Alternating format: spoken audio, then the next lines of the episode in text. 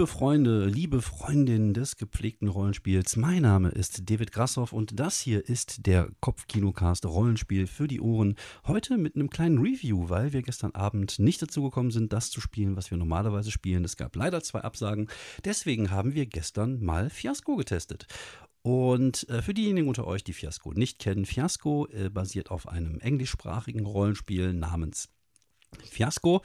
Und nur, dass es dann mit C geschrieben wird und nicht mit K. Und es ist ein Spiel ohne Spielleitung. Das bedeutet, alle Mitspielenden am Tisch versuchen zusammen eine Geschichte zu erzählen, die sich so ein bisschen an die Filme der Coen-Gebrüder, also Fargo, Burn After Reading, äh, No Country for Old Men, so ein bisschen daran anlehnt. Also so eine Geschichte von, von jemandem relativ Normalem, der in irgendeine Geschichte reinschlittert und es endet halt in einem Fiasko, weil sonst würde das Spiel nicht Fiasko heißen, sondern vielleicht, äh, boah, alle gut. Das wäre aber langweilig. Deswegen geht es um ein Fiasko und darauf steuern wir hin, aber sehenden Auges sozusagen. Also es geht auch darum, wirklich Bock darauf zu haben, dass eine Geschichte, die völlig wirr ist und ja, die auf jeden Fall für, für viele Beteiligte in einer Katastrophe enden soll, spielen möchte. Boah, das war mir jetzt ein sehr ausufender Satz. Ich weiß auch gar nicht mehr, wie der am Anfang war, der Satz.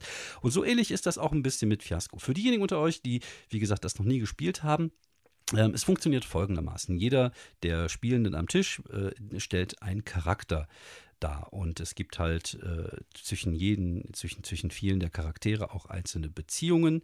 Und äh, es, es, geht darum, am Anfang ein, ein, eine, eine Geschichte sozusagen in die Wege zu leiten und die wird dann ausgespielt. Wie funktioniert das?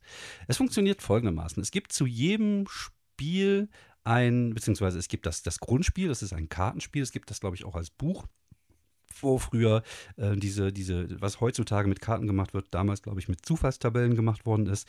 Aber jetzt gibt es halt Kartenspiel. Also es gibt ein, ein, ein äh, Grundregelset sozusagen. Das besteht aus den Grundkarten und aus sogenannten Kulissen. Und die Kulissen sind, wie der Name es sagt, die Kulissen für eure Geschichte. Das heißt, ähm, es gibt in dem, Grund, äh, in dem Grundpaket, also in dem allerersten Paket, gibt es drei Kulissen. Es gibt einmal eine Mall, dann gibt es einmal Suburbia, also sozusagen die Vorstadt, und es gibt Drachentöter, ein, ein Fantasy, äh, ein, ein Fantasy-Setting.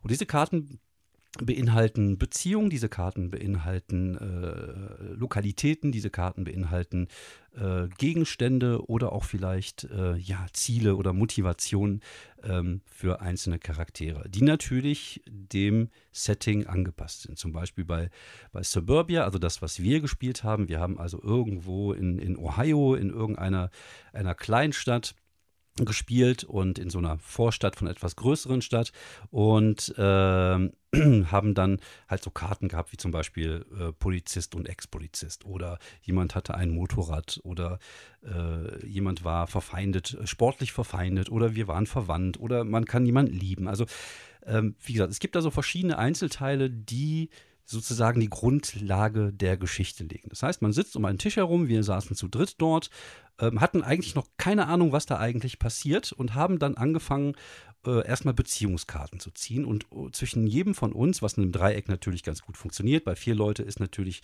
so, dass dann eine, ein oder dass manche Leute halt keine Beziehung haben. In einem Dreieck funktioniert es halt leider nicht anders und das heißt, jeder von uns hatte eine Beziehung. Ich spielte Ted Silver, mein Kollege zu meiner Linken spielte äh, John McConnor und dann hatten wir noch äh, den Mann mit dem unaussprechlichen Namen, ich glaube Mitch Butinski, ich, ich weiß es nicht mehr. Auf jeden Fall äh, hieß der einfach nur noch Mitch hinterher. Und es war so, dass ähm, John Connor zu meiner Linken war halt mein Cousin dritten Grades. Äh, Connor und Mitch waren, äh, beziehungsweise John und Mitch waren halt irgendwie verfeindet auf sportlicher Ebene, haben früher in verschiedenen Vereinen irgendeinen Sport gespielt und waren da verfeindet. Und äh, ja, die Beziehung zwischen mir und Mitch war die äh, Polizist und Ex-Polizist. Das heißt, Mitch war der Polizist, ich war der Ex-Polizist. Das heißt, wir hatten schon mal so eine, so eine Beziehung. Das heißt, wir wussten am Anfang schon, okay, es gibt diese, diese drei Typen und das sind die Sachen, die sie verbinden. Sie wohnen irgendwo in der Vorstadt. Dann kann man schon mal anfangen, sich so ein paar Ideen zu machen. Was ist da passiert? Was, was, warum sind sie verfeindet oder womit hat es zu tun? Und dann hatten wir äh, dann die Möglichkeit, eine Location zu ziehen, ein Ort, ne, das ist ja eine Location, eine Location zu ziehen, einen Gegenstand und eine Motivation.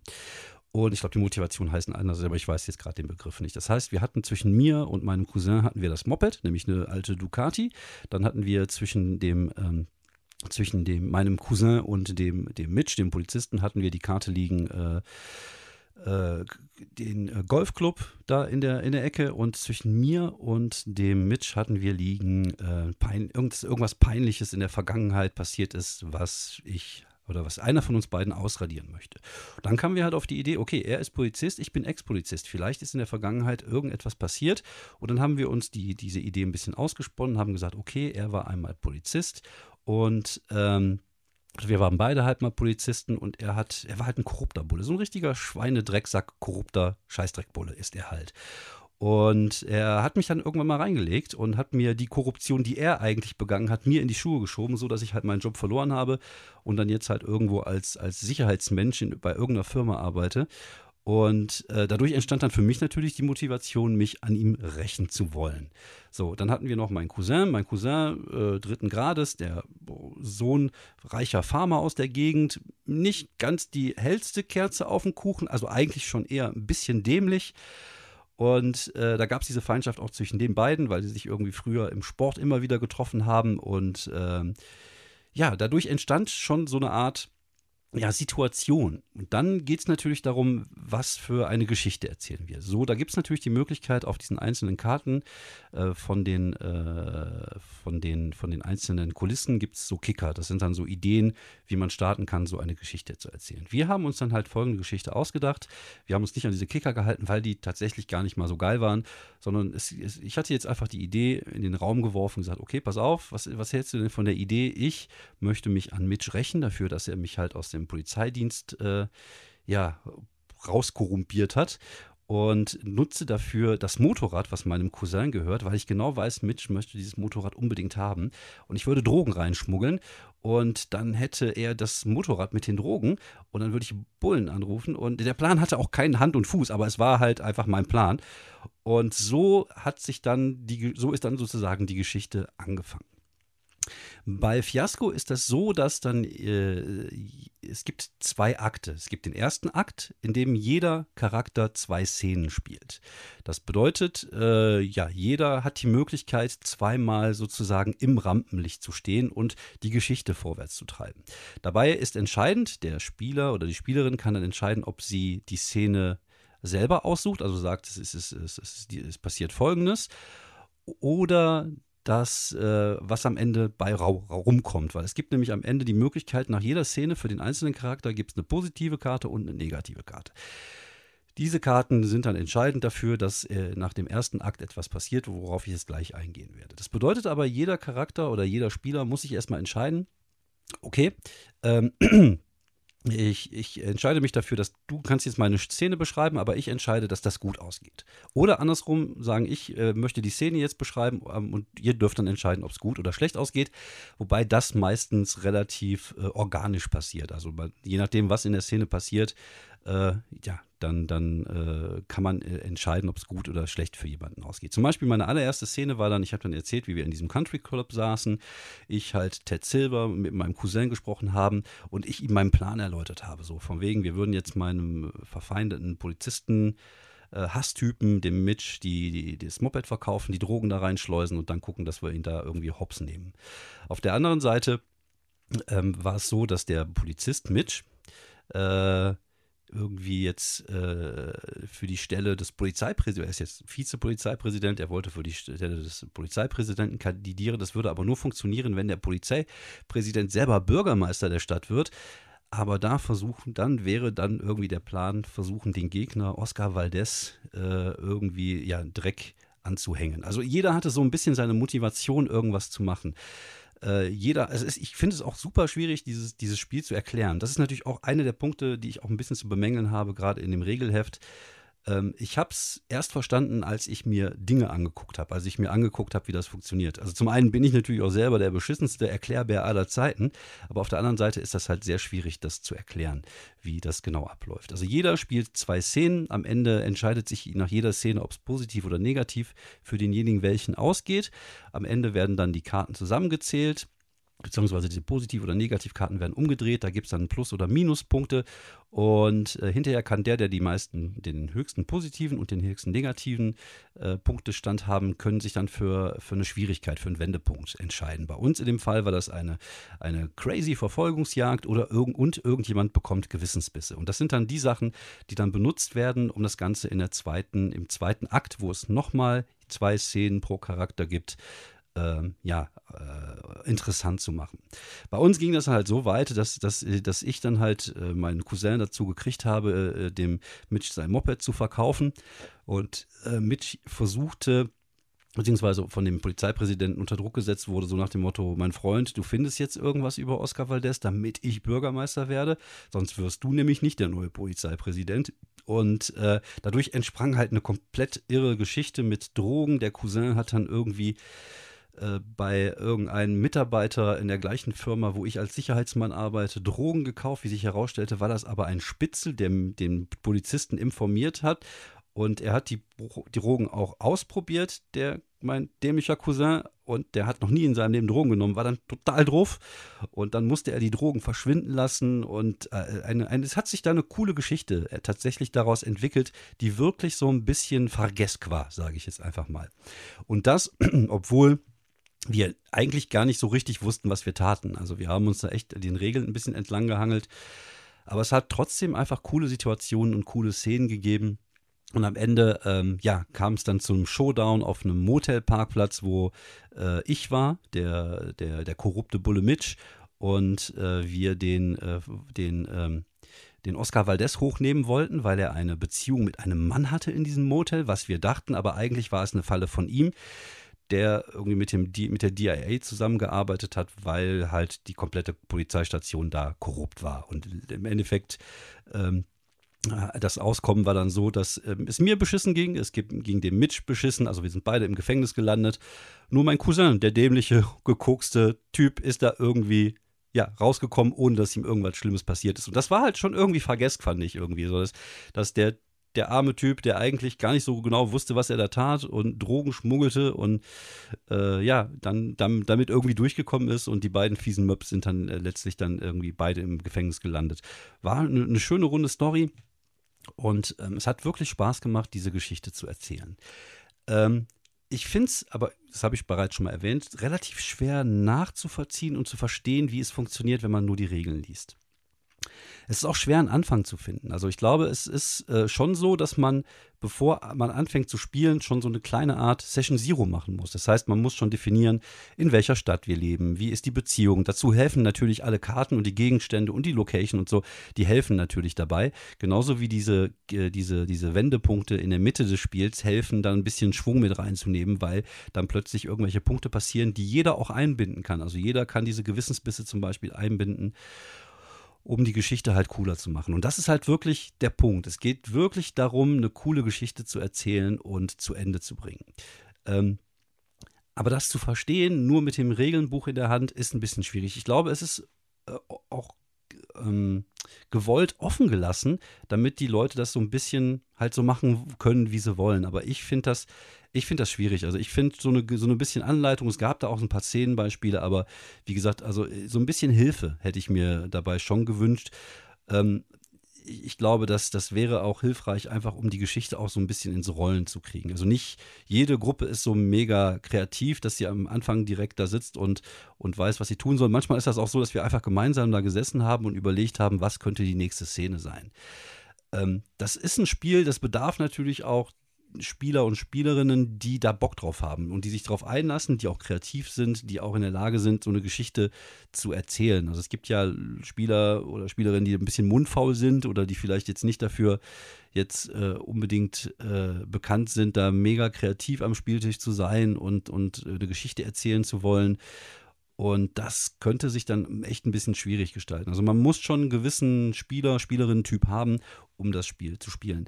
Und ich finde tatsächlich, dass man ähm, da ein bisschen mehr helfen könnte. Also dass man da äh, ein paar Ideen mit an die Hand geben könnte. Wie könnte eine, eine Szene aussehen? Es gibt zu dem alten Buch es, es, gab ja vorher, weil das Spiel mal als Buchform, ich weiß gar nicht, ob ich das erwähnt hatte, gab es das als Buchform, da gibt es auch ein Kompendium zu, ich glaube, da gibt es ein paar Tipps. Aber wenn man nur das Kartenspiel hat, dann ähm, fühlt man sich hier und da ein bisschen alleingelassen. Es gibt auch jetzt nicht so mega viele deutsche Videos dazu, sondern es gibt ein paar coole englische, ähm, die man sich mal reinziehen kann, wo man so ein bisschen versteht, wie das Spiel eigentlich funktioniert und das auch, äh, also in, in der Szene kann zum Beispiel auch ein dritter Charakter mit reinnehmen. Es können die, jeder Spieler kann die Rolle von Statisten übernehmen und so. Man muss das halt einfach vorher absprechen. Wie gesagt, es geht halt einfach nur darum, zusammen eine geile Geschichte zu erzählen und wie man das alles macht das ist ein bisschen offen gelassen. Und da, wie gesagt, hätte ich mir gedacht, hätte ich mir gewünscht, dass man vielleicht ein bisschen mehr Hilfe so an die, an die Hand bekommt. Zum Beispiel ganz einfach, dass man vor jeder Szene einfach so diese drei W-Wörter irgendwie, irgendwie beackert. Zum Beispiel, wo findet die Szene statt? Wer ist in der Szene drin? Und warum wird die Szene jetzt ausgespielt? Das bedeutet, der Hauptcharakter, also der Hauptprotagonist oder die Hauptprotagonistin, die in dieser Szene spielt, was möchte sie wirklich machen? Und dass man da vielleicht vor jeder Szene das einfach mal klar definiert. Das haben wir irgendwie gemacht, aber es war halt irgendwie schon so alles ein bisschen schwurbelig, ein bisschen durcheinander. Und dann wusste man nicht, äh, war das jetzt meine Szene, war das deine Szene? Ähm, wir, wir haben auch sehr klein-klein gespielt. Also die Ereignisse, die wir erzählt haben, ähm, was natürlich auch daran lag, dass wir nur zu dritt gespielt haben. Das heißt, wir hatten nur äh, dreimal zwei Szenen. Und äh, das sind dreimal zwei sechs Szenen. Das kann ich sagen, sechs Szenen pro Runde und zwölf Szenen. Das bedeutet, man hat natürlich, wenn man irgendwie noch einen Spieler mehr hat, da viel mehr Möglichkeiten, vielleicht noch coolere Szenen oder das Ganze ein bisschen länger zu machen. Das wussten wir aber vorher nicht, weil wir wussten, okay, wir sind zu dritt, wir probieren es einfach aus. Aber zu dritt musst du die Geschichte ein bisschen stringenter erzählen, weil du halt weniger Szenen das hast. Das heißt, wir haben das Ende kam ein bisschen überraschend und man hätte mehr draus machen können. Also ein paar Szenen mehr hätte dem Ganzen gut getan, um dahin zu kommen, wo wir am Ende trotzdem gelandet sind, aber das hätte man irgendwie geiler machen können. Und ich glaube, wenn man, wenn man am Anfang noch so vor jeder Szene sich, sich vergegenwärtigt, dass man erstmal gucken will, wo findet die Szene statt, wer ist alles dabei, und was passiert, beziehungsweise warum findet die gerade statt, welche Motivation ist dahinter, dann äh, kann man vielleicht sich ein bisschen mehr darauf einlassen und dann kann man da auch ein bisschen mehr beschreiben. Ich glaube, man sollte versuchen, auch da sehr cineastisch dran zu gehen. Das heißt, versuchen, die Location zu beschreiben, zu beschreiben, wie die Leute gerade drauf sind und, und Emotionen äh, mit, mit transportieren. Und dann äh, würde das ein wenig helfen. Genauso wie, wie die Anfangsgeschichte, weil die, diese Kicker, die es da gibt, die sind okay, aber da ist jetzt irgendwie nichts bei, wo du dir denkst, so, hm, okay, das, das kickt mich jetzt komplett, sondern das sind halt auch so Sachen wie so, irgendeiner verschwindet, irgendeiner ist tot aufgefunden worden. Und ähm, da kam mir die Idee, man hätte einfach eine äh, ne, ne, ne Tabelle machen können, also das eine oder die, die eine oder andere, äh, ähm, wie heißen sie, Zufallstabellen. Äh, schöne Grüße an, an Moritz von, von meiner Seite, der große äh, Zufallstabellen-Fan ist. Man hätte tatsächlich einfach am Anfang noch so ein, zwei Tabellen mit reinpacken können. Es gibt zum Beispiel bei City of Mist, jetzt mal ein komplett anderes Ding, aber es gibt bei City of Mist sogenannten ähm, Case Generator, also einen Fallgenerator, wo man halt so einen Polizeifall irgendwie auswürfeln kann. Und das gleiche hätte man vielleicht am Anfang auch machen können, dass man so ein 2W6 nimmt oder dann würfelt man oder man auch von mir aus einfach nur eine Liste, um zu wissen, was ist da, was ist da im Busch, was passiert. Also bei uns war es ja so, wie gesagt, hat sich das so ein bisschen ergeben mit, ich will gerne ihn dann äh, die Drogen ins Moped jubeln, in der Hoffnung, dass sie ihn dann irgendwie suspendieren, wenn sie Drogen bei ihm finden. Dann gab es diese Geschichte mit dem Bürgermeister. Das hat sich alles ein bisschen ergeben, aber wir mussten am Anfang schon überlegen, was machen wir und wie machen wir das. Und wenn man da am Anfang vielleicht so, eine, so ein paar Stichpunkte hat, wo man sagen kann, ah, es geht um Falschgeld, es geht um Versicherungsbetrug, es geht darum, dann hat man vielleicht ähm, ja so eine, so eine Idee, wie sich der Film äh, ein bisschen entwickeln kann. Und ja, das ist ja, soll ja eine Art erzählter Film sein. Deswegen ist der Begriff, glaube ich, ganz passend. Und ähm, am Anfang so ein bisschen mehr Werkzeug in die Hand zu bekommen, dass man weiß, okay, das kann man draus machen. Also ich finde, das Spiel hat super viel Potenzial. Ich glaube, wenn man das auch mit dem richtigen Spieler und Spielerinnen spielt, kann das äh, super viel Spaß machen. Also es hat uns gestern auch viel Spaß gemacht, obwohl, wie gesagt, wir sind da echt ein bisschen reingestolpert und wussten manchmal nicht so genau, genau was wir taten. Auf der anderen Seite hat es aber trotzdem echt einfach Bock gemacht, weil es war auch irgendwie eine runde Geschichte und es hat auch alles gepasst. Und ich glaube, das hat, wenn man noch einen Spieler mehr hat, noch eine Spielerin mehr hat, wenn man ähm, da Leute am Tisch hat, die richtig Bock haben, zusammen einfach eine schräge Geschichte zu erzählen mit coolen Szenen und coolen Beschreibungen. Und wenn man dann vielleicht noch so ein bisschen Hilfe hat, wie, äh, was für eine Art für Geschichte erzählen wir jetzt, dass man das vorher auch schon alles ein bisschen ausdefiniert, dann äh, ist das ein richtig, richtig geiles Spiel. Und ich bin sehr erstaunt, dass ich das sage über ja, so was Schwurbeliges wie so ein GM-freies Rollenspiel. Hätte ich früher nicht gedacht, dass ich sowas geil finde. Aber äh, ja, es hat wirklich, wirklich Spaß gemacht. Und äh, wie gesagt, es geht da weniger darum, irgendwie selber zu glänzen. Wobei man glänzt ja aber erzählerisch. Das heißt, auch wenn mein Charakter jetzt halt völligen Bullshit macht, glänzt man halt trotzdem irgendwie. Äh, ja, erzählerisch. Zum Beispiel kam dann irgendwann die Situation bei uns mit der Szene, wo ich genau wusste, dass der Mitch, dem Waldes was anhängen wollte, wegen äh, der Bürgermeisterwahl. Und äh, er aber noch nie so, also noch nicht so gesagt hatte, okay, ich kaufe das Moped jetzt. Also er hatte das noch, der, der, der, Deal war noch nicht gemacht. Also er hatte Interesse an dem Moped, aber äh, hatte er es noch nicht wirklich. Und dann habe ich dann irgendwann mal angerufen. Das war auch ein bisschen das Problem. Wir haben viel telefoniert, statt uns zu treffen und eine schöne Szene zu beschreiben. Auch das kann man sicherlich anders machen. Ähm, aber äh, ich habe ihn dann halt angerufen und gesagt, hör mein Freund, äh, ich kann dir helfen bei der Geschichte mit Valdes, aber dafür äh, kaufst du das Moped von meinem Cousin und du bezahlst dafür 50.000 Dollar. Und er ist dann halt, hat sich darauf eingelassen. Dadurch hat, entstand plötzlich auch eine ganz andere Ebene in dieser Geschichte. Und das war aber zu spät tatsächlich. Also da hätten wir uns, wie gesagt, ein paar Szenen mehr hätten uns da, glaube ich, ganz gut getan, ähm, um das Ganze noch ein bisschen äh, ja, ausschweifender und besser erzählen zu können. Ja, alles in allem bin ich tatsächlich ziemlich begeistert und ähm, auch die, die Kollegen, mit denen ich das gestern gespielt habe, waren hinter dem Spiel ganz angetan und wir wollen das auf jeden Fall nochmal ausprobieren und vielleicht auch mal mit ein, zwei Leuten mehr. Wobei man natürlich auch sehen muss, wenn man es mit fünf spielt, hat man schon wieder zwei Szenen mehr. Ne? Das heißt, da wird es echt ein längerer Film. Aber ich glaube, dann kann man auch einfach ein paar Plots mehr mit reinnehmen. Also, dass es jetzt nicht nur die Geschichte darum geht, äh, ja, hatten wir ja teilweise auch. Es ging ja darum, den einen Typen Ne, von der Polizei irgendwie äh, mit den Drogen da reinzuschmuggeln und dann ging es dann plötzlich halt auch um den Bürgermeister. Also, dass man da verschiedene Subplots noch mit einbaut und wenn man fünf Leute hat und dementsprechend mehr Szenen, kann man natürlich da auch äh, ja in, in der Hinsicht ein bisschen was machen. Also, Fiasco auf jeden Fall einen Daumen hoch, ähm, hat sehr viel Spaß gemacht und ähm, ich weiß, dass das jetzt alles wahrscheinlich nicht so mega nachvollziehbar war, was ich erzählt habe, aber das ist wirklich so bei dem Spiel. Man muss das sich mal angucken und man muss es einfach ausprobieren. Man muss einfach mal ins kalte Wasser springen und hoffen, dass das kein Fiasko wird. Oder vielleicht doch. Ja, ist besser, macht mehr Spaß.